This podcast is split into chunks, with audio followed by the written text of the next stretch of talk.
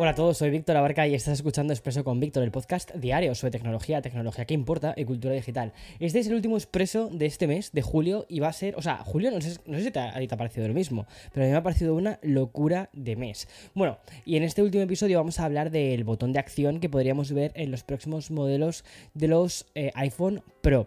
Bueno, pues Apple estaría trabajando en un botón que traería consigo múltiples accesos directos. Te voy a contar todo esto, ¿vale? Luego la parte de las noticias. Además, como es viernes, vamos a hablar también de PlayStation 5, de algunos cambios de Xbox, de cultura digital, vamos. Así que vamos al lío, vamos a empezar.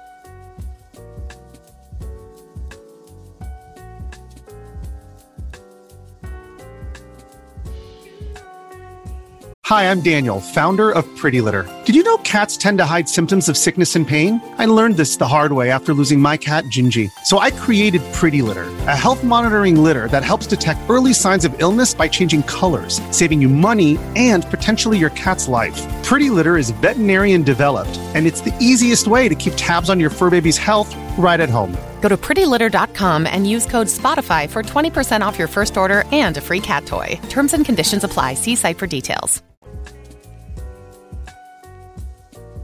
Bueno, antes de nada, antes de nada, ¿qué tal estás? ¿Cómo ha ido tu mes? ¿Has estado de vacaciones? Sí, ¿no? O sea, cuéntame un poco más sobre esto. Ya sabes que en Spotify hay una sección en la que puedes dejarme comentarios y de hecho, o sea, es muy interesante porque me llegan, o sea, a diferencia de, por ejemplo, como sucede en otras plataformas donde no me llegan los mensajes, ¿vale? En Spotify sí que me llegan los mensajes. Entonces, o sea, más allá del sponsor, creo que el sponsor que estaban poniendo justo al principio de todos los expresos, ¿vale? Es un, es un sponsor como larguísimo eh, de, de Spotify. Bueno, o sea, de verdad, yo lo siento mucho, no controlo estas cosas, ¿vale? Pero sí que es curioso, ¿vale? Una cosa que me gusta, y esto está fuera completamente del sponsor, es que sí que me llegan los mensajes, entonces puedo leer... Eh, pues a has ido de vacaciones y todos los comentarios que me quieras hacer.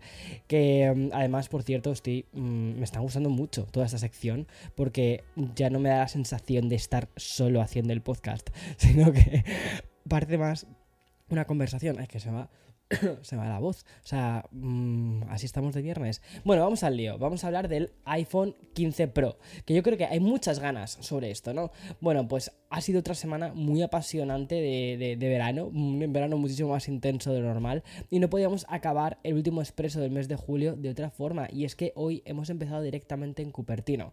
Porque durante esta semana se, se ha desplegado la cuarta versión beta para los desarrolladores de iOS 17. Yo ya la tengo en el iPhone 13 mini y la verdad es que funciona súper bien. Bueno, una versión del sistema operativo que podría además estar dando pistas de lo que estaría por venir en el mes de septiembre. Esto suele pasar todos los años, que las betas dan muchas pistas. U otra forma de decirlo el momento en el que Apple anuncie por fin ese iPhone 15 Pro y iPhone 15 Pro Max. ¿Y por qué te estoy contando todo esto? Porque según recogen medios como The Verge o incluso Mac Rumors, esta cuarta beta de iOS 17 estaría mostrando nuevos fragmentos de código que señalan la llegada de ese rumoreado botón de acción que podría implementarse en el iPhone 15 Pro y 15 Pro Max. Pero también quizás en un 15 Ultra. O sea, porque tiene mucho sentido. Tiene mucho sentido que sea realmente como el, como el botón que nos encontramos en el Apple Watch Ultra más incluso que en los eh, iPhone Pros.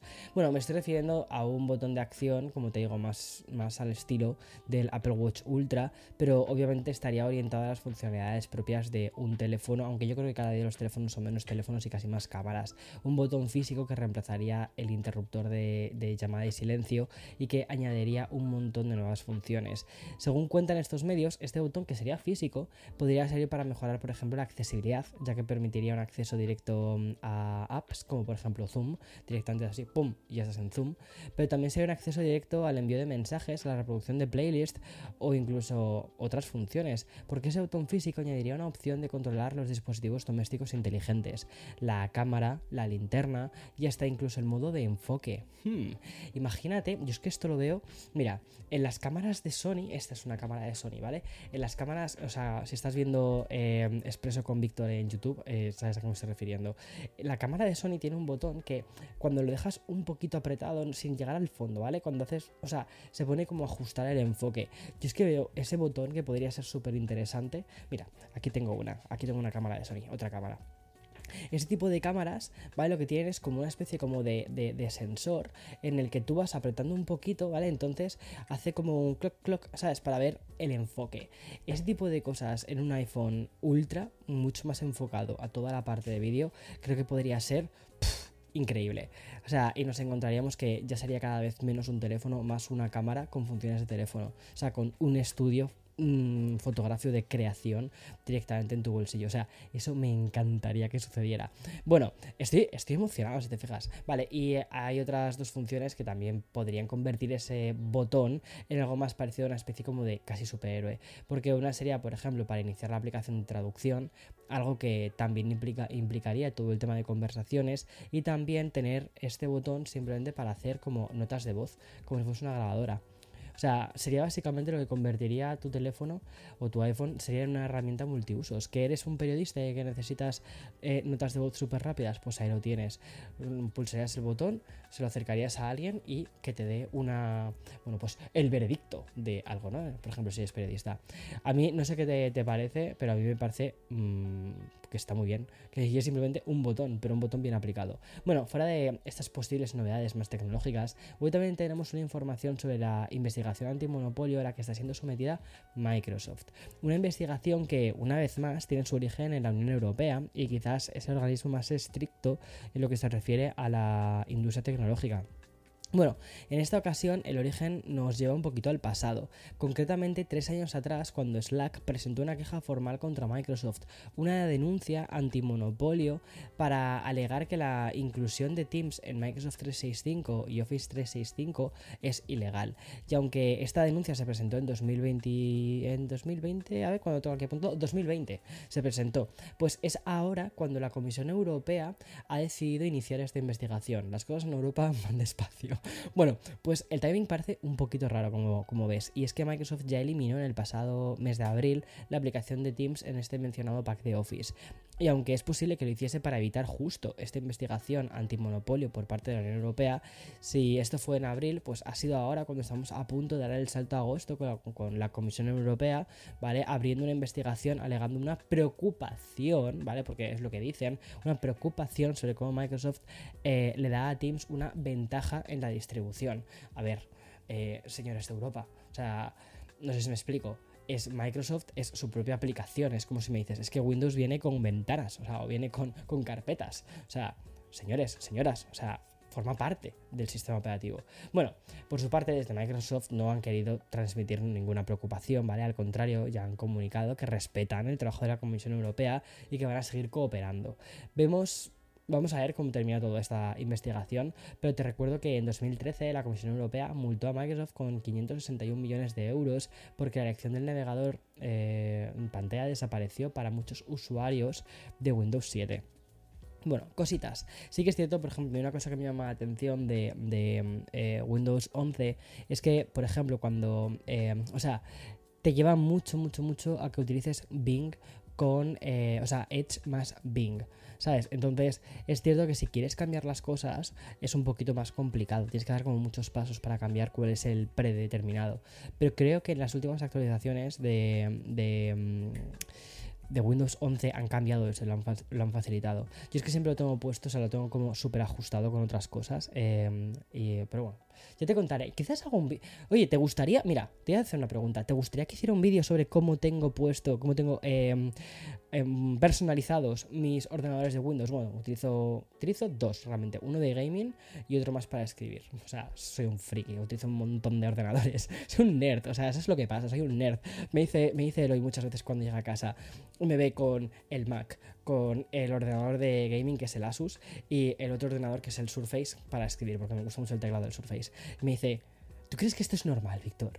¿Tú, ¿Tú, crees que esto es normal? ¿Crees que una persona normal tiene dos iPhones, un Android y tres ordenadores para escribir simplemente porque te gustan más las teclas de uno? Y es como...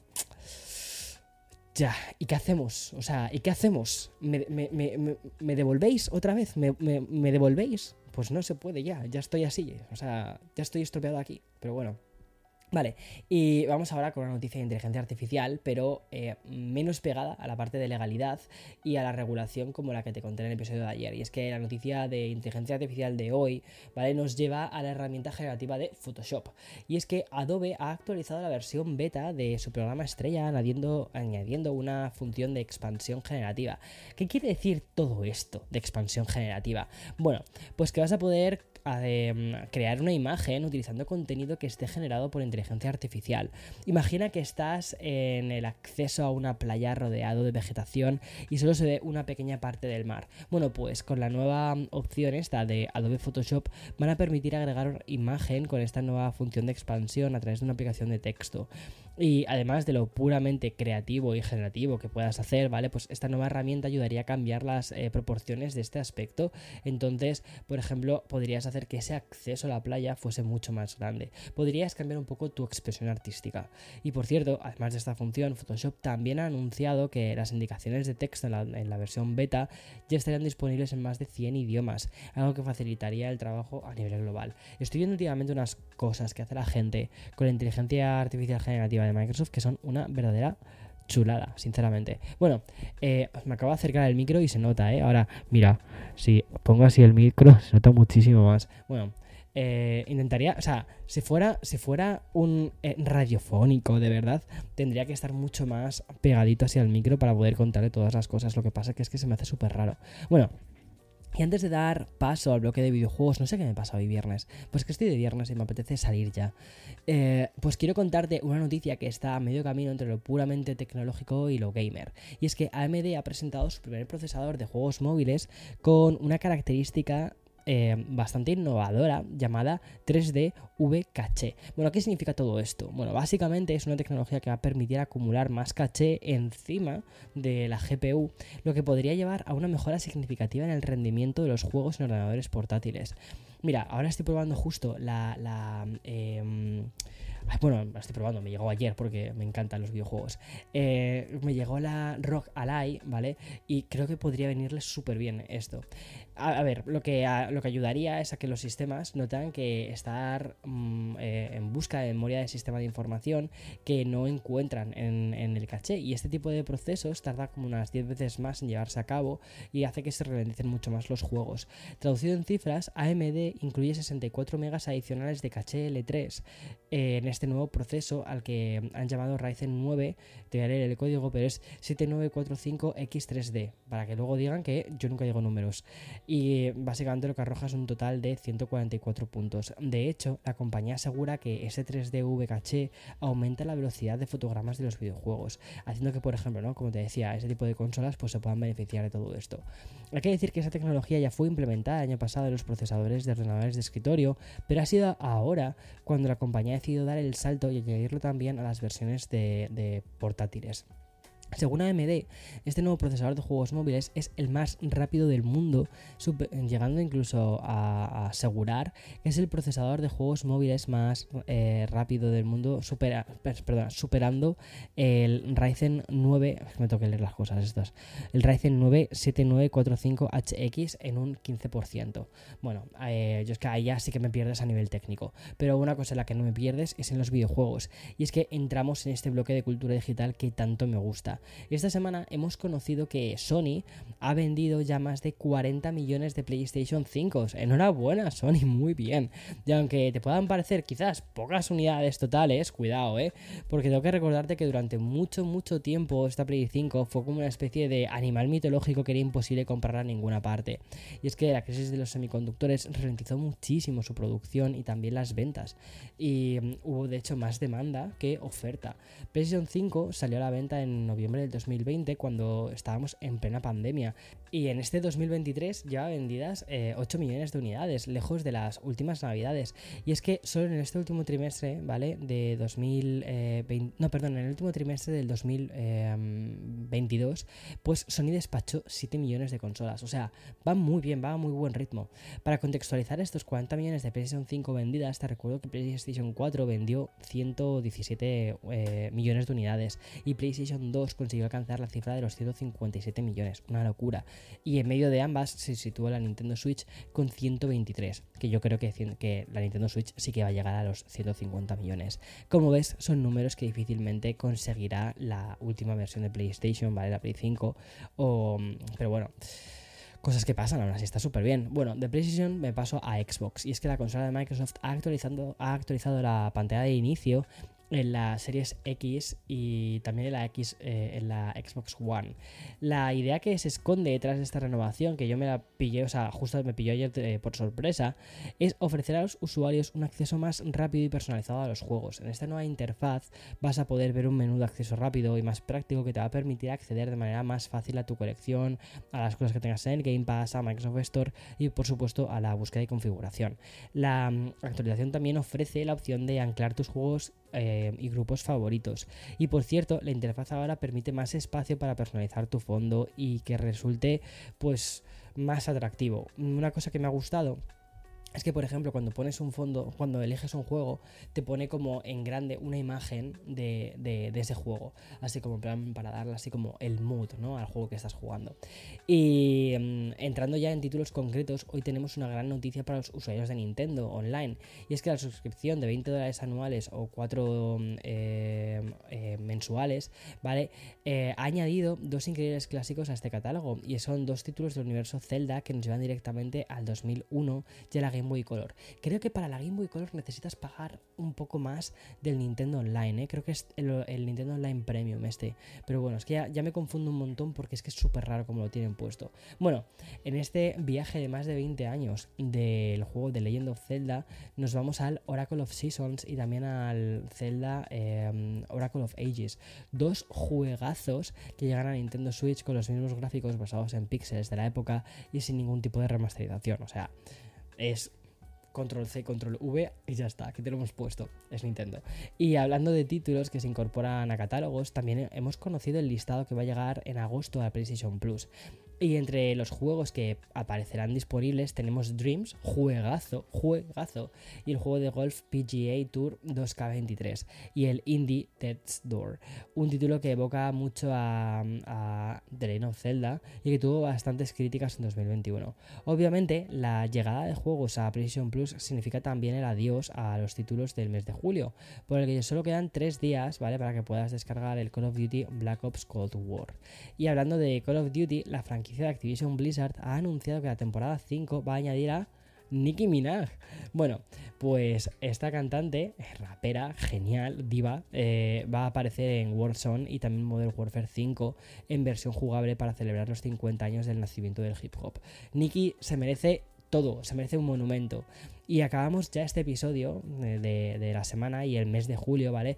Con los estrenos de las plataformas de streaming, que una semana en la que Barbie ha seguido arrasando en cines y ha superado los 500 millones de dólares en taquilla. Bueno, Volviendo a los sites de streaming que me voy otra vez con, con, la fiebre de Barbie, pues vuelve el segundo volumen de la tercera temporada eh, de, The Witcher, con actores como el último Superman, Henry Cavill, y por citarte otro estreno, tenemos la serie documental de cómo convirtieron en líderes de cómo se convirtieron en líderes de sectas. O sea, esto me parece súper apasionante, te lo juro.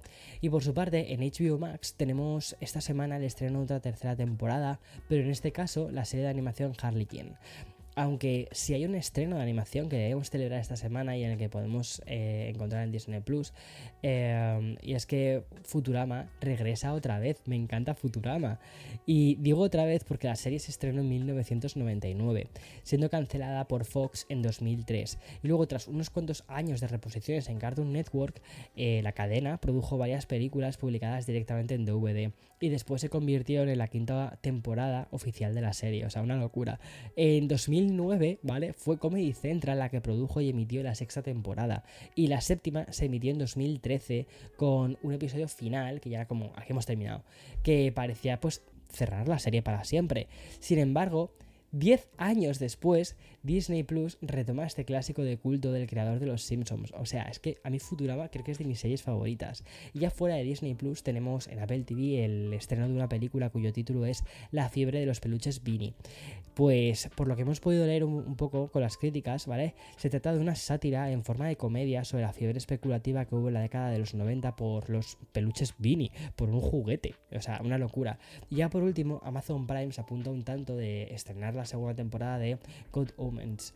Eh, perdón, Good Omens, no, Good Omens.